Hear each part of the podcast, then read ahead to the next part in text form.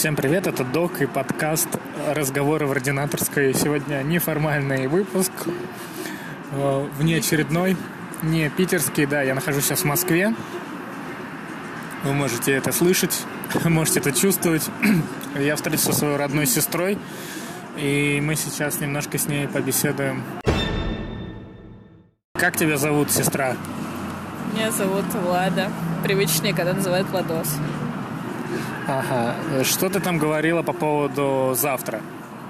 А завтра празднуется День дизайнера. И что это значит для тебя? Э, почти мой э, праздник. Почему почти? Не знаю, как обычно не оцен... э, э, не воспринимаю свои дела, занятия как что-то серьезное, поэтому как бы вот день фотографа, когда бывает, там день чего-то еще, я такая, ну, наверное, это меня касается, но это не мой праздник. Ясно. А ты себя как позиционируешь больше? Как дизайнер или как фотограф? Как дизайнер. Что, что с тобой?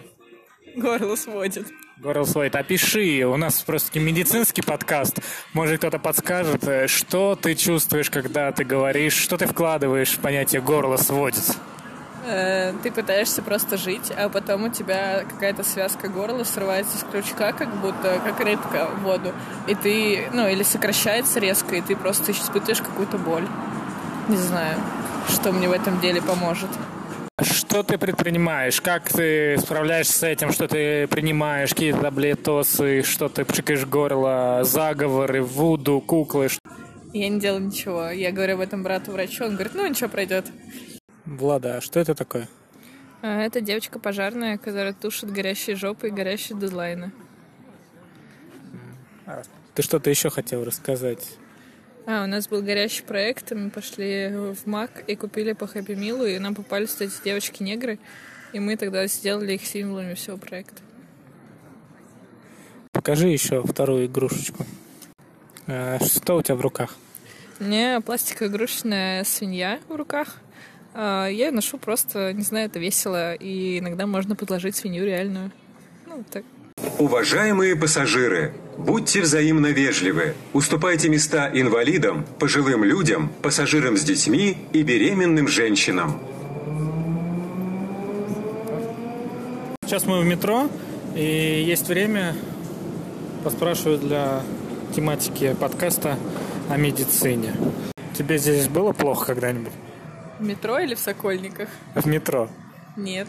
Нет, ну, конечно, если ты едешь а, в дни игры Спартака а, в районе Спартак-Планерная, то там ник- не выживает почти никто.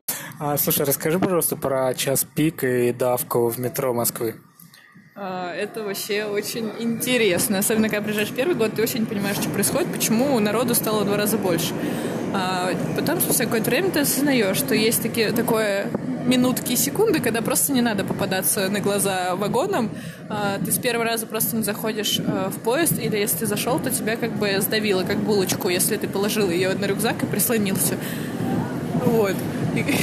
Поэтому на рюкзаках пишут не прислоняться, потому что там булочка. Э,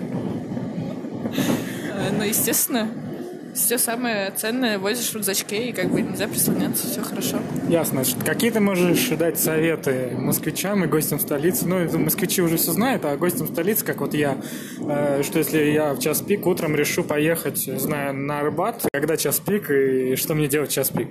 Но когда все едут на работу и с работы, это типа 8-9 утра, наверное, и 5.37. Вот это момент, когда очень много народу в метро. А, Что делать? Не знаю, просто едешь, немножко плачешь в душе где-то, и едешь, но тебе же надо доехать. Скажи, пожалуйста, у всех дизайнеров есть э, э, амулеты здоровья? То... Э, ну, расскажи еще про амулеты здоровья, то, что лежат у тебя в рюкзаке. Ну, это не амулеты здоровья, это просто, когда тебе нужно разрядить обстановку, когда ты уже, не знаю, у тебя, ты читаешь привычное слово, и тебе кажется, что буквы стоят не так, просто отвлекаешься немножечко, развеселишь народ вокруг. Понятно. Это просто э, тема подкастинга все-таки медицинская, поэтому мне приходится спрашивать такие наводящие вопросы, а, тебе привязываешь наводящие привязываешь шнурочками, э, да, о том, что, собственно, важно в работе дизайнера, фотографа. А, Влада, что ты можешь сказать про московскую медицину? Шик, блеск, запах живанши. да ладно, ничего на самом деле, потому что э, пользовалась этой московской медициной всего лишь раз. Э, это было год или полгода год назад.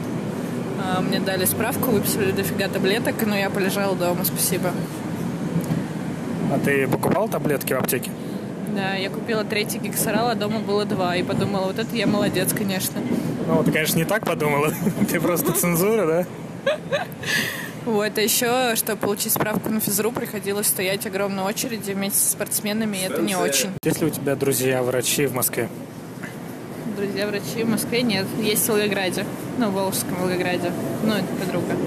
В Москве. А, ну есть типа девочка, которая училась со мной на химии. Химию учила со мной и учится сейчас в меди первом, кажется. Или каком-то там.